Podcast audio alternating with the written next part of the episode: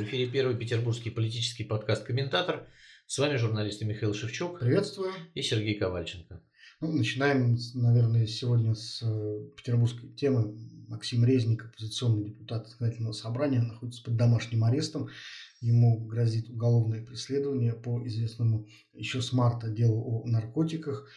Э, политическая подоплека этого дела, наверное, очевидна, хотя, хотя формально, наверное, какие-то причины вот, э, есть э, в этом деле. Ну вот, понимаешь, такие дела не специально подбираются таким образом, чтобы вот формально какая-то причина была для того, чтобы люди могли говорить, ну все-таки, все-таки это нехорошо, человек купил марихуану, Э, и, наверное, его сажают за дело. То есть э, не, не откровенно, не откровенно какая-то придуманная тема, вот, то есть такая полуправда, она всегда действеннее, чем правда. И вот я не знаю, теперь у Максима Резника будет какой-то шанс вообще участвовать в выборах?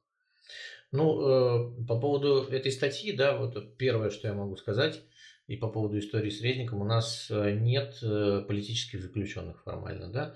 У нас есть педофилы, растратчики, мошенники. И вот теперь значит, появился человек, которого сажают по наркотической статье. Поэтому, когда европейские структуры да, предъявляют России, что вот у вас есть политзаключенные, наши говорят, не-не-не, у нас ни в коем случае их нет. У нас всегда есть вот такие какие-то люди. Да, там вот история с Юрием Дмитриевым, из Карельского мемориала в данном случае показательно. Да? Человеку э, вменили педофилию по абсолютно натянутым э, там, вещам, и первый, суд первой инстанции вообще его оправдал э, вот, практически. Потом, э, когда подали на вторую инстанцию, ему такой, такой приговор уже вынесли, который, понятное дело, что был почти оправдательный, ну и на третий раз его уже закрыли. Вот. Но с Максимом Резником э, история очень интересная, потому что ты уже правильно сказал про март месяц, а э, когда людей обычно закрывают по наркотическим статьям, то здесь проводится ряд э, необходимых мероприятий полицейских, которые, в общем, провести через три месяца не то что затруднительно, а невозможно. А обычно, когда у человека находят наркотики или его находят рядом с наркотиками, у него изымают верхнюю одежду, у него делают смывы с рук, у него берут анализы, э, и для того, чтобы потом было невозможно э, отрицать факт наличия его, так сказать, рядом с этими наркотиками. То есть нужно провести экспертизу для того, чтобы потом в суде было невозможно оспорить факт его принадлежности, значит, его принадлежности наркотиков ему. Вопрос, как это сделать через три месяца, когда Э, прошло уже такое время, да, невозможно сделать никаких экспертиз, а можно только голословно заявлять, что вот резник э, значит, э, совершал поступки, не, не, не соответствующие, несовместимые со званием народного избранника, и потом сажать его под домашний арест. То есть, мне кажется, что это вот чистая, чистая история того, что ну вот накопать ничего серьезного больше не удалось, а было приказано накопать, Э, накопали хоть это, да, и сказано было вот любой ценой не допустить до э, регистрации его кандидатом, даже, даже до регистрации кандидатом, вот и все. И мне кажется, здесь э, именно эта история очень показательная, потому что Резник заявил о том, что он пойдет по 21 округу в ЗАГС. Да, как У раз за несколько дней до да. того, как э, случилось это возобновление этого дела, Резник да, объявил о том, что пойдет на выборы, и, по всей видимости, именно это стало вот триггером да, для... Открыл свой предвыборный штаб. Да, да, да. Торжественно. То есть все. И, и мне кажется, вот это вот, конечно, в Смольном сработало, прощелкнуло, и тогда уже было сказано, что делайте, что хотите, делайте, как хотите, да, но вот, значит, он должен быть изолирован, потому что, ну, понятное дело, что э, по большому счету, как бы, если искать кому выгодно, да, то, конечно, это губернатор Петербурга Александр Беглов, который в общем, э, получал от Резника такие эпитеты с трибуны парламента, как, значит, вы недостойны быть губернатором, да, и потом была вся эта история с Э, тем, что в сердцах Беглов сказал, что вот Резник выступал за то, чтобы Ленинград сдать фашистам, перед ветеранами выступая, потом был позорный суд, то есть э, Резнику очень, э, ну, был фактически главным публичным оппонентом Беглова, таким вот со статусом политика. Поэтому тут понятно, даже не надо к бабке ходить, да. Ну вот смотри, эта статья, статья, по которой его сейчас пытаются осудить, точнее предъявить обвинение, а, это так называемая народная статья, вот, э, приобретение вот, наркотиков там, в пределах превышающих объемы для личного пользования. Обычно первый, на первый раз по таким статьям дают все-таки условные наказания. И мне кажется, что здесь э, резнику, наверное, не светит настоящее заключение э, в местах лишения свободы. Скорее всего, его все-таки держат именно на время предвыборной кампании, а потом все-таки каким-то образом Пусть Дело это развалится, конечно же, потому да. что не, невозможно уже через три месяца ничего доказать. Это, я думаю, что вот именно этот временной лак, он э, и доказывает, что, ну, в общем... То есть, гру- грубо говоря, знаешь, я встречал такую версию, что вот была человеку предложена весной сделка. Да, то есть, и, или ты идешь на выбор, или вот, вот у нас дело да, на тебя подвешенное. И Резник выбрал, собственно, идти на выборы, и поэтому дело достали из сейфа. Если бы он этого не сделал, то ничего, собственно говоря, ему не было. Как думаешь? Я, я думаю, что это реальная история вполне, потому что еще в то время было непонятно, пойдет ли на выборы в ЗАГС э, петербургский Вячеслав Макаров, спикер ЗАГСа, который считается патроном Резника, вот, и который, кстати, поручился за него.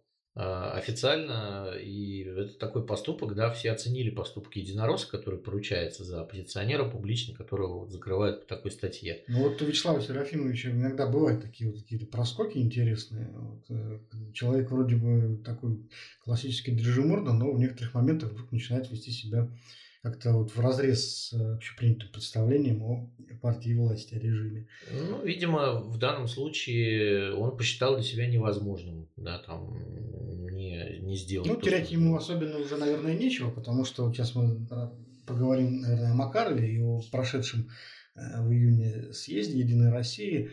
Э, партия отнеслась к нему, в общем, достаточно так демонстративно наплевательски и не поставил его на первое место в региональный список э, гос... региональный список Единой России на выборы в Госдуму, хотя он на это обещали ему, он на это рассчитывал, он это публично объявлял, когда в апреле он снимал свою кандидатуру с выборов, точнее с праймерис, простите, в законодательное собрание, он как раз объяснил тем, что вот достигнута договоренность о том, что он возглавит э, партсписок э, на выборах в Думу, и этого не случилось. И это означает, наверное, что в партии решили, точнее, наверное, в администрации президента, даже не знаю, где больше, вот решили, в общем, на Вячеслава Макарова ставку не делать, и тем самым ему дают понять, что вот после выборов он никакой серьезной роли в Петербурге играть не должен, вот по замыслу. Первое место в, э, в списке занял Михаил Борисович Петрусский, директор Эрмитажа, вот, Макаров только на втором месте. Ну, это, конечно, гарантированный мандат, но все-таки символически это очень важно, потому что э, формально творцом победы Единой России будет считаться именно Петровский. Как бы он, так сказать, возглавил и привел партию вот к тем результатам, которые она получит. Ну, правда, если, конечно, будет провал Единой России, то за это тоже будет отвечать Михаил Петровский. Ну, мне кажется, ему... Вопрос, зачем Михаилу Петровскому нужно опять в это все влезать? Ну, смотри, мне кажется, вот э, историю с Петровским необходимо э, как-то соотносить с историей первой пятерки Единой России федеральной, да, где у нас э, значит, министр обороны Сергей Шойгу, э, вот, где, Лавров, да, где у нас Сергей Лавров, министр иностранных дел, где у нас Значит, э, там детский омбудсмен. Омбудсматушка, да, так называемая Анна Кузнецова, значит, Елена Шмелева там же. Из центра Сириус. Да, из центра Сириус любимого Владимира Путина, который является федеральной территорией. То есть вот э, фактически из всей пятерки... Как... Денис Процент. Да, да, Он Денис Процент. инфекционной больницы в коммунарке, прославившийся год назад. Да, и прославившийся тем, что да. за пять дней до того, как э, он был озвучен в этой пятерке в интервью Антону Красовскому. За, за, за, за два, за два дня. А, ну, э, ну, короче, за несколько дней он сказал, что он не собирается в политику и не собирается в депутаты. Вот, значит, потом было сказано, что президент позвонил, и я, значит, Да, согласен. причем, что интересно, вот э, такая странная деталь. Денис Проценко рассказал, что буквально сегодня утром, то есть в день съезда ему позвонил, позвонил президент, Путин. Да И тут, конечно, вот он сразу вдруг все понял, все осознал, решил, что действительно он может вот, принести огромную пользу людям э, в Госдуме. Вот для этого было достаточно одного звонка. Но слушай, получается, что э, вот этот список окончательно да, формировался буквально вот с утром перед съездом. Если бы Денис Проценко отказался, если бы ему там не смогли дозвониться, я не знаю. Э, Стали что, бы искать другого врача. Как вот за, за, за, за час, за два до съезда вот это все вот вопрос, как так можно, вот у тебя ну, съезд уже начинается, все предвыборный, на нем надо утверждать списки кандидатов, у тебя еще не готова пятерка.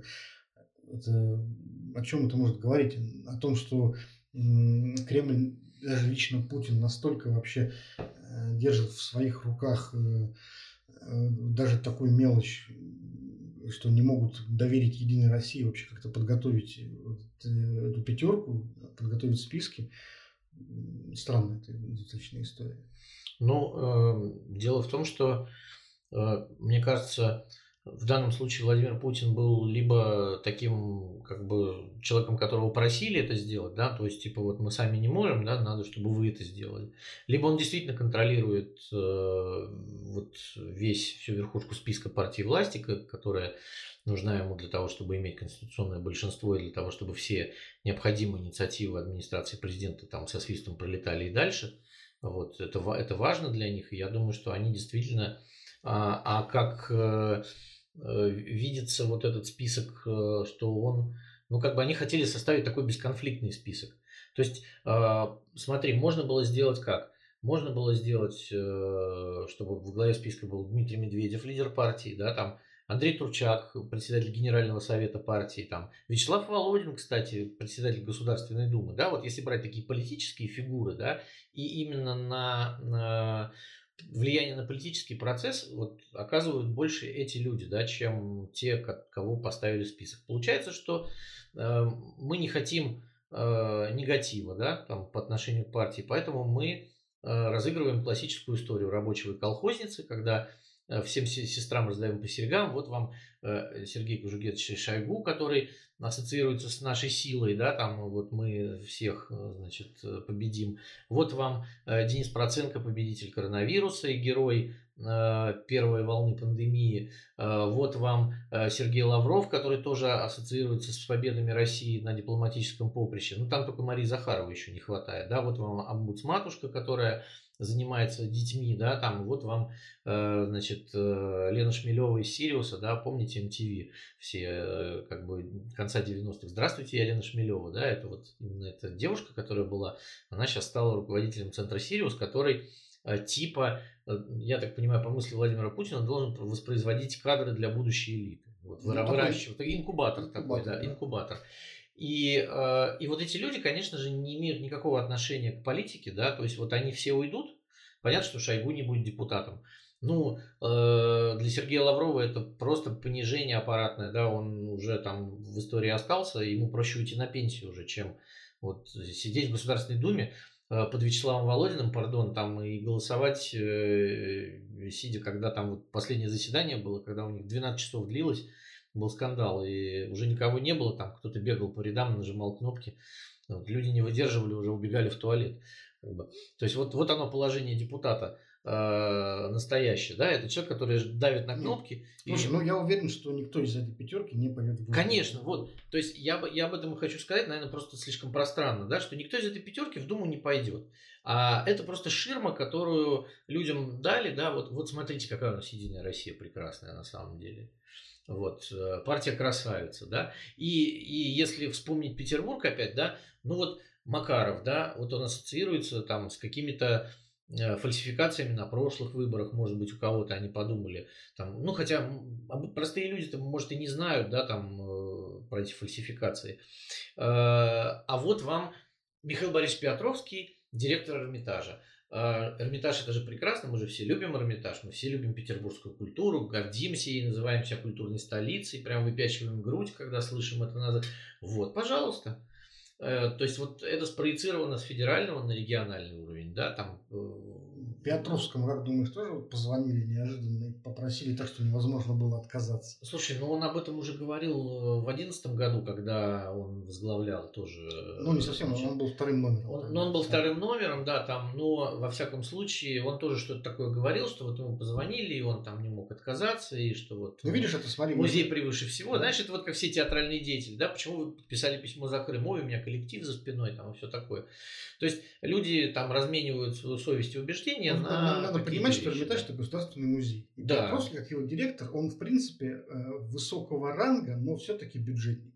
Ну да, просто, государственный служащий абсолютно. Просто такой же точно бюджетник, как все врачи, учителя, там, МЧСники и так далее. Вот, просто высокого уровня человек, там, с какой-то своей репутацией, своим авторитетом. Но, в принципе, он э, полностью, в общем-то, зависит от бюджетных субсидий, э, полностью зависит от отношения к нему со стороны властей.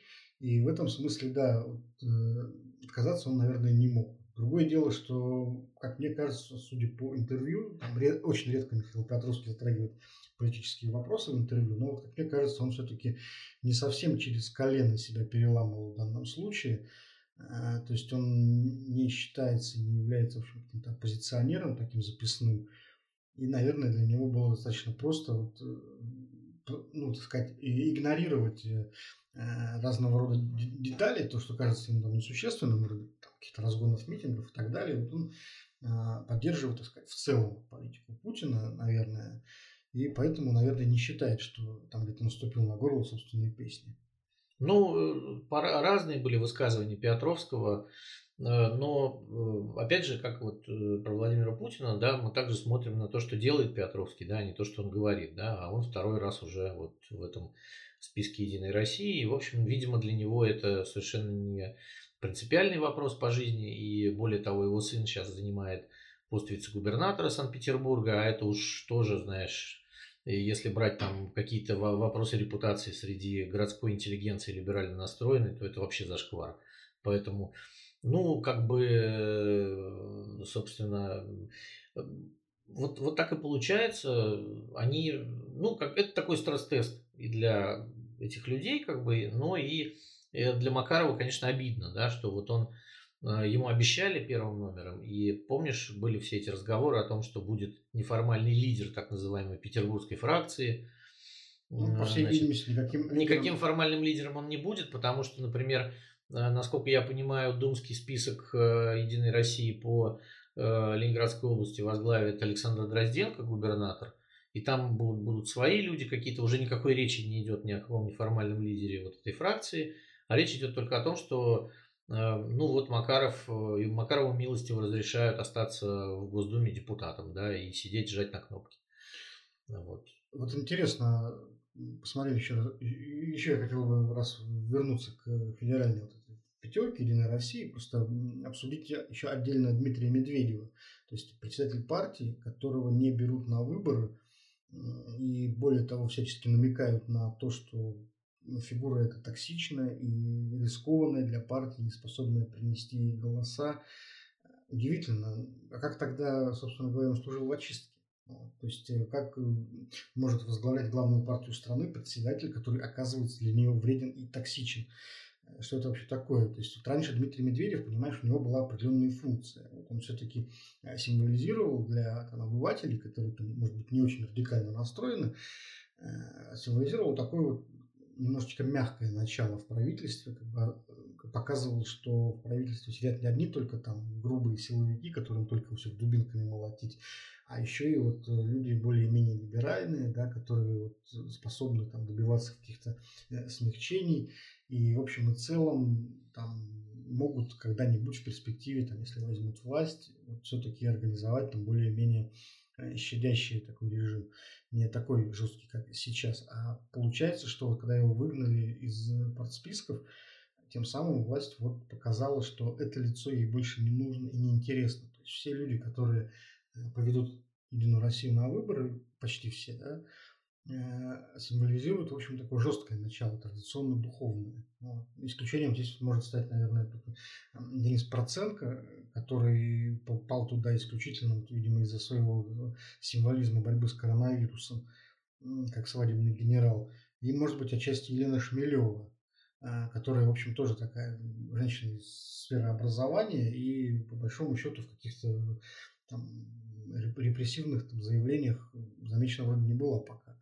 Вот. Э, ну, она явно попала туда просто потому, что вот Путин очень нравится Сириус, он считает, что это очень перспективная история. Федеральная территория, единственная да, это, пока, да. Ну, это, э, это то, что он хочет, грубо говоря, оставить в наследство потомкам. Знаешь, вот есть, как это у мусульман есть такая поговорка, что каждый человек должен выкопать в своей жизни колодец, чтобы что-то после себя для других людей оставить. Вот для Путина, наверное, вот этот Сириус это вот такой колодец, который он хочет э, предыдущим поколениям передать, вот как некое достижения в гуманитарной сфере. Он не может вот авторитарный правитель не оставить достижения в гуманитарной сфере. Mm, да. Странно, а, какие там достижения будут в гуманитарной вот. сфере. А все остальные, взглядов, понимаешь, конечно. Шойгу, Лавров, э, Кузнецов, это вот традиции, скрепы, мощь, духовность. Вот э, получается, что как бы власть идет на выборы уже так с достаточно жесткой программой заранее. Вот. И, конечно, ничего либерального, никаких там послаблений от нее ждать в этом смысле не приходится. И какая будет предвыборная кампания в этом смысле, что будут говорить, какая будет программа. Программа еще не принята, она будет принята на второй части съезда э, в июле. Э, какая будет программа, вот э, я жду, честно говоря, достаточно такой жесткой воинственной программы. Вот на это, почему сейчас власть решает на это делать ставку? Вот это какой-то предвыборный трюк или, или это уже навсегда? Ну, смотри, уже одно то, что первым в списке значится министр обороны, говорит о том, что не воинственной программы Единой России быть не может. Да, там, это, это будет, конечно, не голубиная программа. Э, второе, вот я хотел еще вспомнить про председателя Генсовета партии Андрея Турчака, который будет избираться по списку в парламент Псковской области, да. Это, это к вопросу о Медведеве, да, вот есть два человека в партии, номер один и номер два, да. И они оба, ну, тех, технологически получается, что вот они там руководят всем, да, но э, вот как лица партии их выставлять никто не хочет. Э, ну, безусловно, все люди, которые попали в этот список, ну, я не знаю, кроме Дениса Проценко, наверное, он не, не похож на э, человека с какими-то там, э, который может делать какие-то политические заявления. Я думаю, что вот он может, будет там про медицину что-то говорить, ему там запишут несколько роликов с ним, и он будет говорить там про, вот смотрите, там про надо больше больниц, э, лучше следить за здоровьем россиян там, и так далее. И президент вот наш, значит, там выплаты всякие делать, все такое. А по поводу остальных, да, конечно. То есть вот э, если вспомнить даже э, омбудсматушку Кузнецову, которая прославилась, э, вот когда она пришла тем, что оказалось, что она адепт такой науки, как телегония. Мы ну, говорили ну, про ну, это. Теория, теория. Да, да, есть такая теория, да, ну, такая лженаука, да, вот э, про особенности женского организма после... Э, ну, это того, лучше, да, прочитайте, если да, интересно. Да, да, Не вот. будем на этом ну, останавливаться. Ну, ну, это такая вот мракобесная история достаточно, но вот э, она высказывалась по поводу того, что телегония существует. И потом эти высказывания были дезавуированы, но все, что делает и все, что говорит Кузнецов, это, конечно, такая, такая абсолютно э, вещь, укладывающаяся в консервативные правые взгляды. Э, она является женой священника, у нее, по-моему, шестеро детей – и э, она вот такая вот э, так, такая мать с духовными ценностями против ювенальной юстиции, ну и все такое. Ну, да. как бы гуманитарные взгляды Елены Шмелевой не очень известны, да, можно найти там какие-то... Ну, она как раз символизирует прогресс, наверное, в этой пятерке. Слушай, я не знаю насчет прогресса. Ну вот как... А вот знаешь, что интересно? Обратил внимание, что в этой пятерке нет ни одного человека, который бы отвечал за какую-то социальную сферу социальной отрасли. То есть э, вроде бы это одна из таких глав... А вот матушка. Нет, нет, ну подожди. По правам детей. Она вот именно по правам детей исключительно, вот. да. А вот э, последние несколько месяцев для российской власти была очень актуальна тема как раз обеднения населения, падения доходов, роста цен и вообще э, все эти ну, социальные заботы. Да, социальные Это не будет рассматриваться, мне кажется, вообще. И вот вопрос, почему, собственно говоря, партия не берет, не включает в свою пятерку человека, который бы символизировал какую-то вот э, социальную ветвь э, риторики государственной. Нет, мне кажется, что, конечно, туда пошла бы тогда Валентина Ивановна Матвиенко каким-то образом, да, которая была и социальным вице-премьером, которая, в общем, может говорить на эту тему как-то осмысленно. А, но мне кажется, что вот эти выборы для Единой России это только просто, только, только про позитив.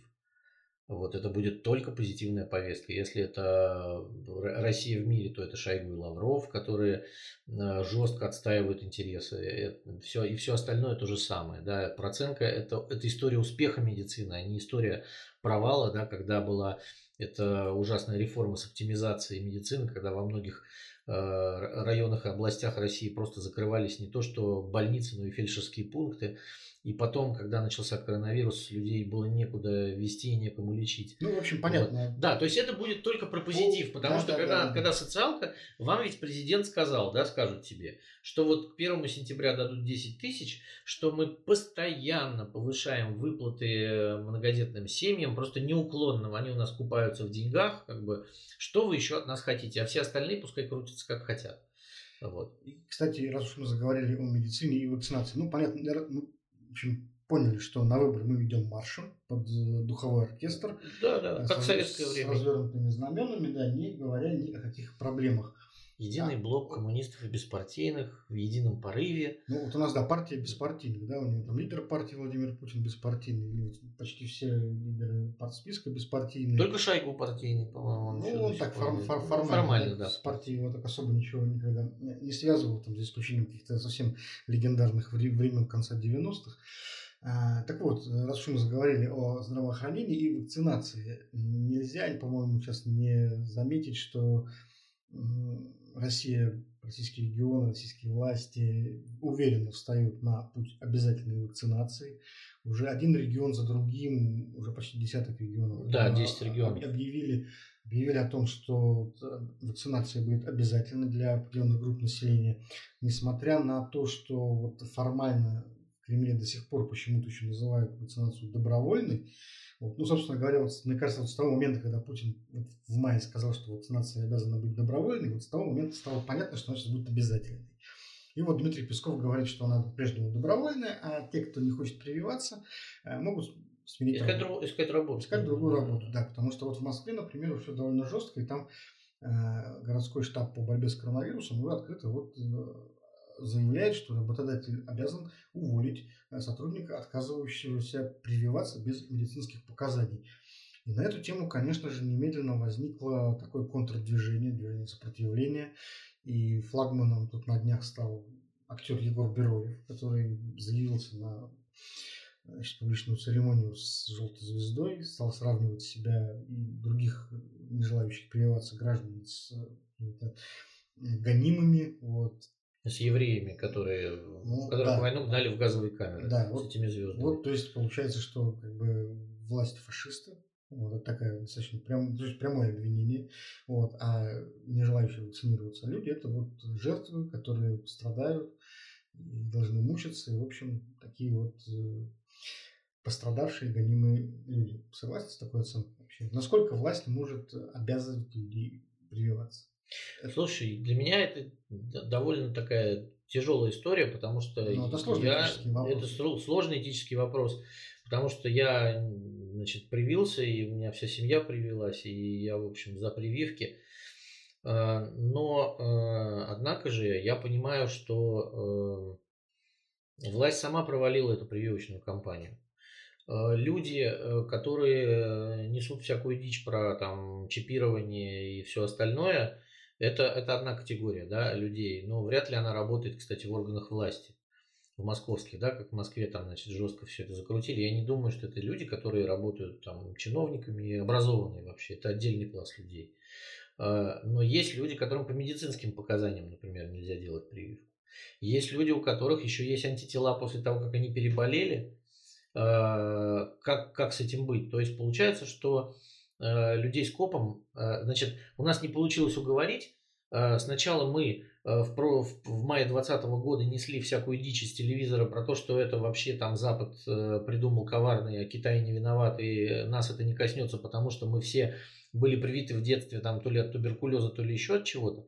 Потом, на самом деле, телек очень хорошо промыл мозги людям. И, и, и власти, которые, в общем-то, Э, никак не могли определиться, то ли мы локдаун обвин... а, а, значит, э, ставим, то, то мы его отменяем, потому что, ну вот э, смотри, примеры, даже последней истории, да, нашей петербургской, когда там Беглов говорит, что а вот э, чемпионат мира ни при чем, точнее чемпионат Европы по футболу ни при чем, и форум ни при чем. Но, блин, на форум приехало почти 700 человек, которых оттестировали, были с короной.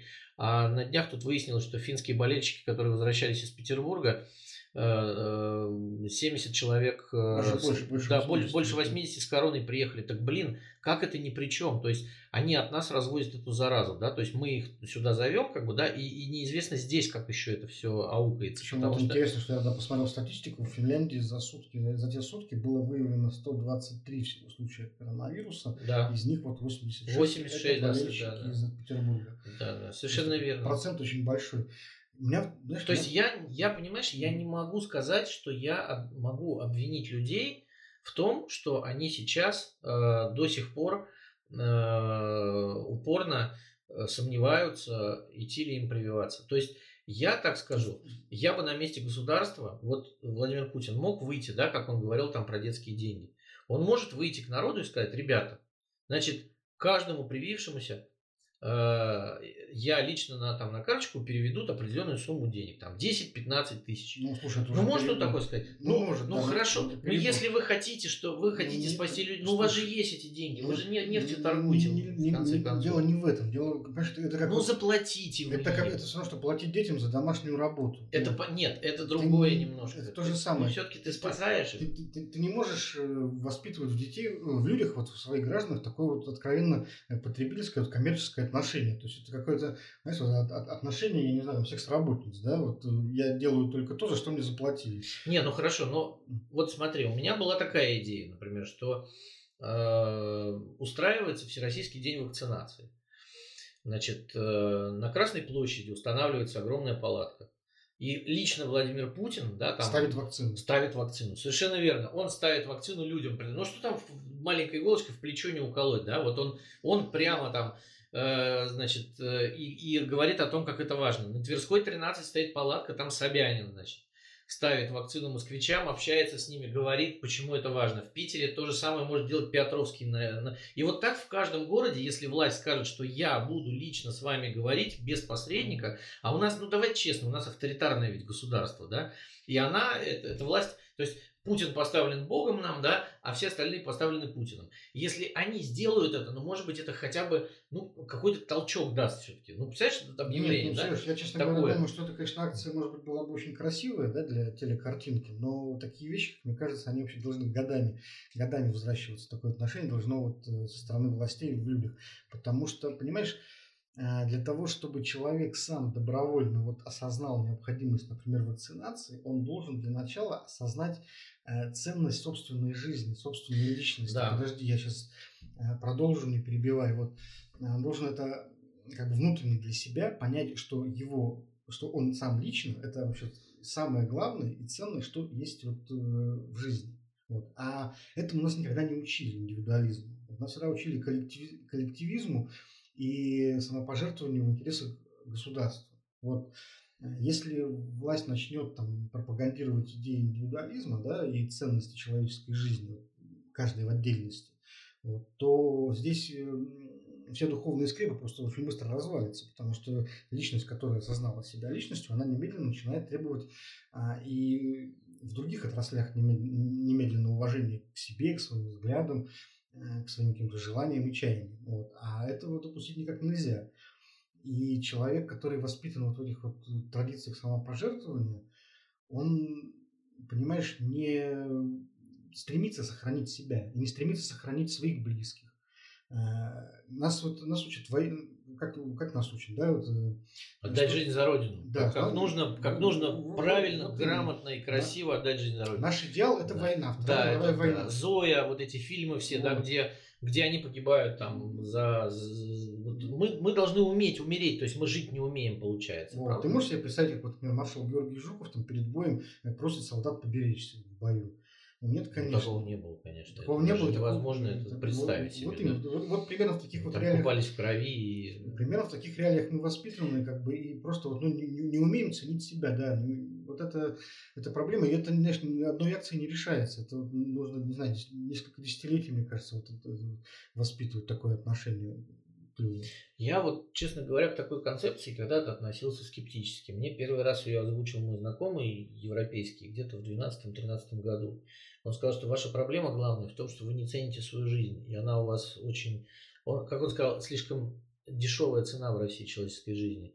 Я начал говорить, да нет, да мы в последние там 30 лет, вроде там чеченские войны закончились, э, и, и вроде бы как мы там стали как-то хорошо жить, там кредиты у нас появились, машины, квартиры, и вот даже убийство стало каким-то ЧП. Вот. Но он сказал, что этого мало, потому что я говорил, да, и для этого мы еще и должны ценить э, э, свое окружение, общество. А потом, а потом случился Крым-Донбасс, и я понял, что он прав абсолютно. И, а сейчас мы видим, что э, даже не в условиях войны, да, у нас там избыточная смертность за прошлый год почти 600 тысяч, это получается, что если брать так на круг, да, это Псковская и Новгородская область вымерли полностью. То есть у нас два региона полностью вымерли, а мы живем счастливо, да? Мы... Ну, все-таки не все, наверное. Нет, ну это я, нет, ну это я так просто вот если брать в абсолютных числах, да, вот два региона раз и умерли. Это избыточная смертность. А сейчас у нас Петербург шарашит по 100 человек в день, умерших от короны, да, при там абсолютно завиральной статистике. И выходит губернатор и говорит, да все нормально, как бы. А, это значит, что он вообще не ценит жизни тех людей, которые умерли от этого коронавируса. Ему вообще плевать. Ему важно, чтобы алые паруса прошли, Знаешь, чтобы отчитаться перед Москвой. То есть это какой-то... Это... И я понимаю, что да, и я все время вспоминаю своего этого знакомого, который говорит, что вы не цените свою жизнь. Она, ну вот ну, она у вас очень дешевая. Это, это, же, это же еще и вопрос пропаганды во многом. Вот посмотри, э, какие, например, вот теории у нас обычно задвигают наши вот руководители, даже высокого уровня, такие как там Николай Патрушев. Э, он э, ну, сторонник фактически конспирологических совершенно теорий. Да, То да, есть, да, да. А понимаешь, люди, которые верят в то, что, например, что там Маргарет Тэтчер там что, что, что можно прочитать мысли Маргарет Тэтчер, да, вот, или Мадлен Олбрайт. Mm-hmm. Помнишь, это была знаменитая вот эта вот э, комическая история про то, как э, какие-то генерал один рассказывал про то, что вот он, они там залезли к ней в голову, подключились и прочитали ее мысли про то, что она вот страшно ненавидит славян и русских. Нет, нет, и считают, что Россия слишком большая, надо от нее да, отчекрыжить да, как бы как минимум половину да, территории. А то миф, это очень несправедливо. Этот миф, она, он да? очень живучий, да, и Путин его воспроизводит постоянно. Он, вот, так давно он опять еще раз об этом заговорил. Да, да, да. А, хотя вот за много лет наверняка ну, ему не, не раз уже говорили, что ну, не говорила такого. Вот Мадлен Олбрайт тоже такого. Мадлен Олбрайт, кстати, сама опровергала это. Она говорила, что я с уважением отношусь к русским да, людям да, и да. никогда в жизни но, даже не... Но, понимаешь, он вот. хочет в это верить. Вот. А в чем связь? Связь в том, что от конспирологических теорий, э, которые подразумевают там, чтение мыслей иностранцев, до конспирологических теорий о чипировании всеобщем, да, там, в интересах Гейтса, там, какого-то облучения граждан, ну, даже не полшага, это одно и то же. То есть человек, который, в принципе, верит в конспирологию, он, естественно, поверит и в чипирование, там, вредное для людей, и в то, что там какой-то мировой э, там, еврейский синедрион желает вот, э, путем вакцин поработить э, там, русских, как обычно. Вот. Если культивировать, в принципе, в людях вот такой образ мысли, такой тип сознания конспирологический, вот, то, конечно же, люди будут э, верить вот в любые выдумки, связанные с вакцинацией. Это... Да, что это жидкий чип, и что для вот. того, чтобы он работал, нужна специальная вот, я машина. Не знаю, может да. быть, я немножечко коряво это мысль сформулировал, но, по-моему, понятно. То есть, вот а, сам, сам тип такого сознания, отрицающего, а, отрицающего науку, отрицающего этот прогресс, он, в принципе, культивируется властью своих интересах. Вот. То есть для того, чтобы сохранять власть, ну, нужны люди с таким типом мышления. Вот. А то, что при этом они перестают верить там вот в те же вакцины, это ну, такой побочный эффект, который ну, по большому счету терпим. И даже если сейчас власть, например, вдруг неожиданно обнаружила, что ей этот побочный эффект вреден, ну просто хотя бы потому, что население вымирает, она же власть должна быть над кем-то власть, над кем должна управлять, э, то они с этим даже ничего сделать не могут, в принципе. Вот такая вот мысль. Ну, не знаю. Я думаю, что тут э, мы должны исходить из того, что, опять же, ну, только мы сами можем себе помочь, получается. Для того, чтобы мы сами себе могли помочь, мы должны, в принципе, осознать, что вот от нашего выбора что-то зависит. Нас всю жизнь, много лет уже, ну, для, для нас не всю жизнь, но для тех, кто помоложе, да, для них уже всю жизнь. Всю жизнь учат тому, что от их выбора ничего не зависит. В этом смысле вот сейчас компания по вакцинации очень сильно напоминает выбор. Выборную кампанию. Да, и даже, вот, честно говоря, три, три вакцины, которые у нас вот предлагают да, на выбор. Типа, вот выбирайте любую вакцину, они все очень хорошие. Они мне вот как-то очень неуловимо почему-то напоминают... Триаду Думскую, да? Вот да, да, да, КПРФ, ЛДПР, Справедливую Россию. Вот то, то, то же самое, понимаешь? Вот идите на выборы, голосуйте за любую из трех партий, они все очень хорошие. Вот. Но если ты 20 лет учишь людей, что от вашего выбора ничего не зависит, то он начинает в это в итоге верить, и в итоге верить, что ничего не зависит от того, привьется он или не привьется. Ну, да. Результат будет один и тот же все равно. Вот. У нас вот Путин привился, и слава богу, все, Россия спасена. Вот. Это, кстати, не факт. Есть Путин, есть Россия. Ты слышал вот эту историю прекрасную, что корреспондент NBC, который брал у него интервью перед встречей с Байденом, сказал, что ему пришлось две недели на карантине быть перед встречей с Владимиром Владимировичем. То есть, если бы он был вакцинирован, то бы не понадобилось? Ну, вот я не знаю, это уже мы додумывать можем дальше, но для меня это было шоком, потому что, ну, если ты, как ты говоришь, ты привился, у тебя есть антитела, как бы много, как он говорил вот э, в интервью, много антител, то, извини, а зачем тогда было держать съемочную группу из NBC, которая, по-моему, даже они говорили, что они вакцинированы как бы на карантине там двух недель. Ну, одно из двух. Или Путин действительно на да. самом деле не прививался. А просто обманывает нас. Либо он просто не верит в собственную вакцину. Несмотря на то, что он говорит всем, какая она замечательная. Да, ему могли, слушай, ему же могли любую привести. И Pfizer, и AstraZeneca, какую, какую он захочет. Это же Путин, да? И вот. тем более, что мы не он видели, не верит, как он прививался. Он не верит никакой вакцине, в принципе. Да. Он То мог есть, Pfizer привиться. Понимаешь, он вообще, на самом деле, Путин за многие годы не дал ни разу, по-моему, основания полагать, что он симулирует вот эту вот мракобесность свою. И очевидно, что он вот в эти конспирологические теории действительно верит. Вот. И, возможно, поэтому ну, он очень скептически относится и к вакцинированию тоже. Хотя на глазах, публично он, конечно же, говорит совершенно обратное. Да. У нас следующая тема, да, касающаяся наших соседей из Беларуси. Да, там тоже не дают, как говорится, расслабиться. Вот, у нас э, получилось так, что Евросоюз таки объявил на прошлой неделе секторальные санкции. Ну, там и персональные, и персо... что... Да, сначала нет, они, они как бы на сладкое да, оставили это все дело. Во вторник э, были объявлены персональные санкции против э, восьми ключевых белорусских предприятий, э, которые, как говорят, являются кошельками Лукашенко и его, э, значит, ближайших соратников-бизнесменов. А уже в э, четверг днем на саммите глав ЕС было объявлено о том, что отсогласованы секторальные санкции.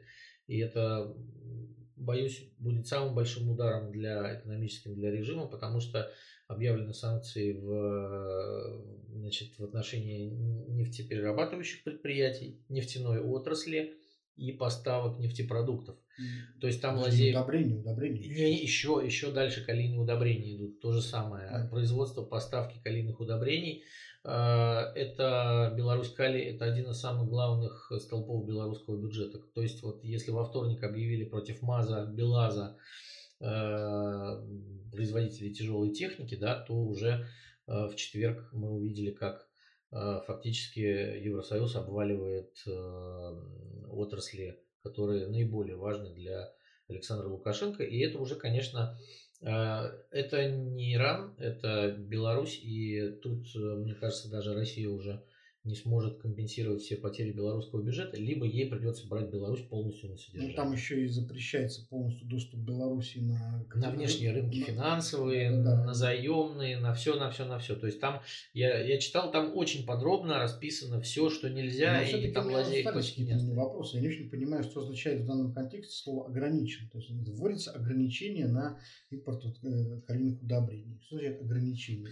Ну, Это а... как в метро, знаешь, там вход ограничен. Что ну, значит? Насколько насколько я понимаю, насколько я э, читал экспертов, что э, значит, будут закрыты краткосрочные текущие контракты. Да, ну не то, что там шлагбаум установили, все, бум, не поехали никуда, да, а то, что уже законтрактовано, оно будет поставлено, новых контрактов не будет. Вот в чем дело. Ага. Ну да, потому, ну, потому что это не, ну, как бы для Европы это логично, да, если мы там законтрактовались, то мы уже как бы отгрузились и это самое. А вот новых контрактов уже все запрещено. Э, и то же самое в, нефтегазовой отрасли, но там, по-моему, ну, там думаешь, еще жестче. Ну, как ты думаешь, вот работники, допустим, МАЗа, БелАЗа, они как должны к этому отнестись?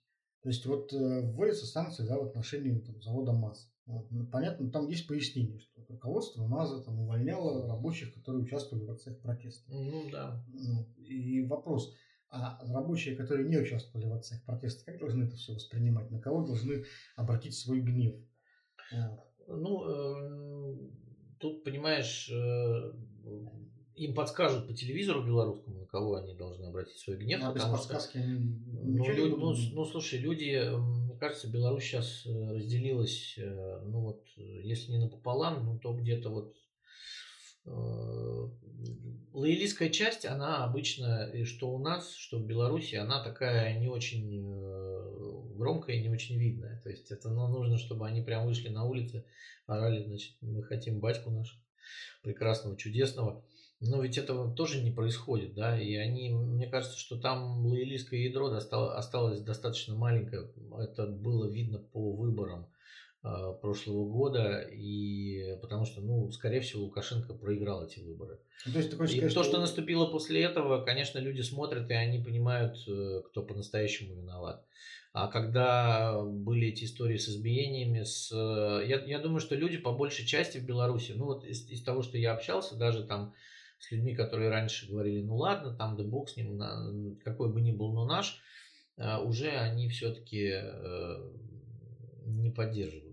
Я, я ну, думаю, что поддержку на улицу за него не пойдут, против него тоже, ну потому что многие боятся. Там для того, чтобы, мне кажется, эту нацию как-то совсем раскачать, нужно уже Э, какие-то совсем большие усилия предпринять, да, а, но э, это, это на самом деле история показательная, потому что Европа не могла на это не реагировать. Э, внутри Беларуси протесты были задавлены, а, но эти протесты, то есть очень много белорусов оказались за, за пределами страны, там ну, больше, больше миллиона человек, и огромные акции протеста проходили в Варшаве, в Вильнюсе э, на границах э, Белоруссии с э, Польшей и Литвой начались просто блокады. То есть люди просто перекрывали дороги для ну, То есть надо потока. понимать, что в Польше и Литве, в соседних странах очень большая белорусская диаспора. Огромная белорусская диаспора, это, да. это не поляки выходят митинговать, чтобы вот как-то Лукашенко ушел, а белорусы, которые живут по разным причинам в Польше, их там очень-очень много. Ну да, и вот, да, слушай, даже диаспора, которая в России, вот мы общаемся периодически с людьми, которые в Питере живут, белорусской диаспоры, они тоже все уже э, как бы против, они выходили на митинги к консульству в свое время, их тоже тут плющили и прессовали. Вот, поэтому мне кажется, что э, у Лукашенко осталась только одна история, да, это вот поддержка его силовиков э, верных, да, которым платят при, э, ну, всегда, то есть им всегда платят. Но вопрос в том, что Запад сейчас перекрывает каналы любые возможности для обогащения белорусской верхушки, чтобы она могла. Mm-hmm. И там еще, кстати, очень, очень интересная история. Ты знаешь, что касается а, обогащения... Против табачной отрасли да. еще введены санкции, потому mm-hmm. что а, табачная отрасль Европа, ну вот на мой взгляд, последние 4-5 лет а, закрывала глаза просто на контрабанду сигарет в соседние страны, потому что она шла такими гигантскими количествами, да, что когда ты попадал в Вильнюс, то э, ты видел, что литовцы вообще не курят сигареты, собственно, они все с белорусским акцизом, и они все знали, где их можно купить. Э, то есть вот э, дешевле это все было, и они, и они реально, мне кажется, закрывали глаза, что в Польше, что в Литве. А, ладно. В России будет, такая же проблема, кстати. Да, в России точно такая же проблема, да, то есть дешевые белорусские сигареты. И там были целые фабрики, которые, говорят, работали там одну смену в белую, другую в черную. И все эти фабрики контролируются э, окружением Лукашенко, понятное дело. То есть вот по этой отрасли тоже нанесен удар. То есть получается, что и контрабанда уже постоянно-постоянно э, выявляют э, контрабандные партии белорусских сигарет, изымают, и угу. Европа поставила заслон сейчас этому. То есть белорусскому режиму придется не сладко. Ну, видишь, вот я знаешь, ты говоришь про то, что там обогащение белорусской верхушки. Я понимаю, я думаю, что и в Брюсселе, когда вводят санкции, примерно тем же самым руководствуются, э, хотят отрезать Лукашенко там, от финансовых потоков, но мне это напоминает вот старый очень анекдот про то, как мужика, значит, на заводе сократили, вот он приходит домой и говорит, вот у меня, значит, меня уволили, у меня, значит, нет больше зарплаты, и сын его спрашивает, папа, это значит, что ты будешь меньше пить? Он говорит, нет, сынок, это значит, что ты будешь меньше есть. Вот. И мне кажется, с этой белорусской верхушкой то же самое примерно произойдет. Вот они не перестанут обогащаться, а вот э, э, сократить расходы на население они вполне могут и за счет этого сохранить свой прежний уровень жизни. А народу при этом, безусловно, будут рассказывать, что виноваты в этом, конечно же, иностранцы, которые отобрали у белорусов э, все и своих там каких-то хулиганских побуждений. Вот. Ну, смотреть-то люди вот... будут не на иностранцев, они будут видеть, что они, они и так на самом деле, Беларусь живет очень небогато, да, если они будут жить еще беднее, то это будет конец для власти, потому что, ну, это просто будет тихое сопротивление. Они там не пойдут, мне кажется, бить морды никому, они просто перестанут работать. Если они перестанут работать, на государство. Ты знаешь, я вспоминаю вот 90-е годы, когда в России многие производства там терпели крах, и там по много месяцев выплачивали зарплату, но люди продолжали ходить на работу и что-то там делать, даже зная, что им вообще не заплатят, когда, когда будет там, получка, еще неизвестно, через год может быть. Они все равно ходили и работали, а когда их спрашивали, зачем вы это делаете, я спрашивал, да, говорю, ну а как же, вот я, вот, я привык. Привык вот, работать, да. Привык работать, хожу и работаю, да, платят, не платят. Ну, сейчас другая история, мне кажется. И здесь все-таки э, люди не выступали тогда против российских властей. Э, все, понимаешь, в, том, в то время, по большому счету, э, чем она отличалась от нынешнего времени, что все были одинаково бедными. Все были практически в одной лодке. Если ты говоришь про 90-е, ну, про 90 уже да. было, появилась прослойка обеспеченных а, граждан. Нет, не, не, не, появилась эта, эта прослойка, но все-таки там еще старик Ельцин ездил на старом советском зеле, который ему достался еще от генеральных секретарей по, по первости, да, пока было совсем бедно. А, я помню, что там и нынешнее городское, ну, там, городское начальство здесь тоже не особо там шиковало, а когда шиковало, то подвергалось критике. И вспомни, сколько на самом деле э, тогда людей появилось в списке Forbes, э, да нисколько.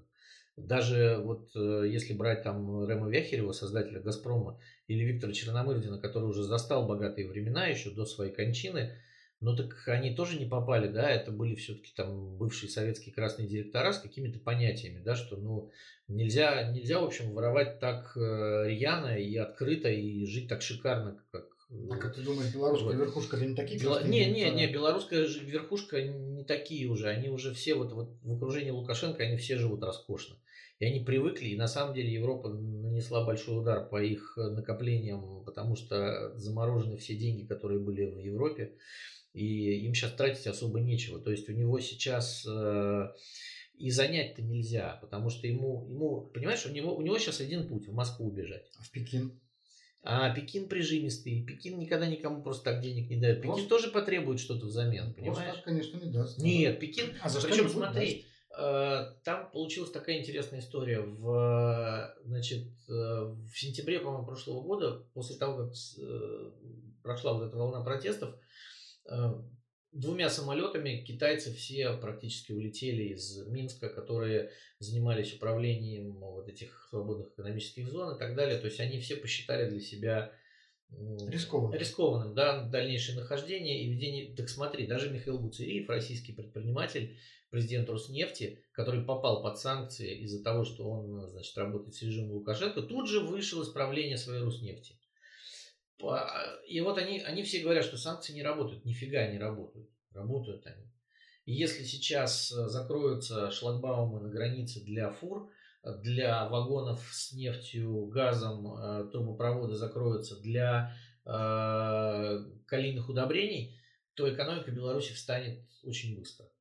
И останется только деревня, да, деревня останется, и она будет э, существовать. Э... Ну, а не слишком ли большая цена вот обнищания целой страны за то, чтобы вот э, убрать... Не, ну можно же продолжать все дальше, да, там сколько, 2000, по-моему, политзаключенных уже, там э, больше, ну, более 70 человек пропавших без вести только после... 2000 политзаключенных и несколько миллионов э, там, ну, рабочих, которые сейчас могут пострадать. Ну, ну, да, а, что, ну, а, что, здесь, ну а что, мы, что мы скажем людям, да, которые ходят до сих пор и не могут найти своих э, пропавших без вести людей, 70 человек там официально пропавших без вести после протестов, которых не, которые не приехали с Окрестина, там еще откуда-то, да, и которым говорят, езжайте, они, наверное, уехали в Россию на работы, а им говорят в Смоленской области, да нет, они к нам не приезжали, едьте к себе, пишите заявление. Вот так вот они, бедные эти родственники, ходят туда-сюда. И, и он же сейчас мстит всем, да, он приходит каждому, кого видели камеры, да, вот это вот. Э, в Белоруссии там такой уже вот реально репрессивный ад. Ну, хорошо, можно дальше оставаться счастливыми рабочими МАЗа, да, там, и прекрасными шахтерами, Э, в этих калийных приисках. Но мне кажется, что в 21 веке Европа уже не может себе позволить вот такое, да. Ну ладно, хорошо, живите счастливо, там кого-то убьют, да бог с ним, ничего страшного. Ну ладно, давайте посмотрим, к чему это приведет, потому что я думаю, что на 2-3 месяца, а может быть чуть больше, если с российской помощью а, Лукашенко еще хватит денег, а вот что будет дальше, Посмотрим, на как на самом деле отреагируют все эти рабочие на то, что сейчас происходит. Это, собственно говоря, самое главное, самый главный вопрос, ответ на который э, важно получить. Как простой народ отреагирует на эти санкции и что он в итоге скажет своим руководителям. Ну, а нам как раз пора заканчивать свой очередной выпуск. Через неделю снова увидимся, услышимся и обсудим э, самые важные новости недели. Всего доброго. До свидания.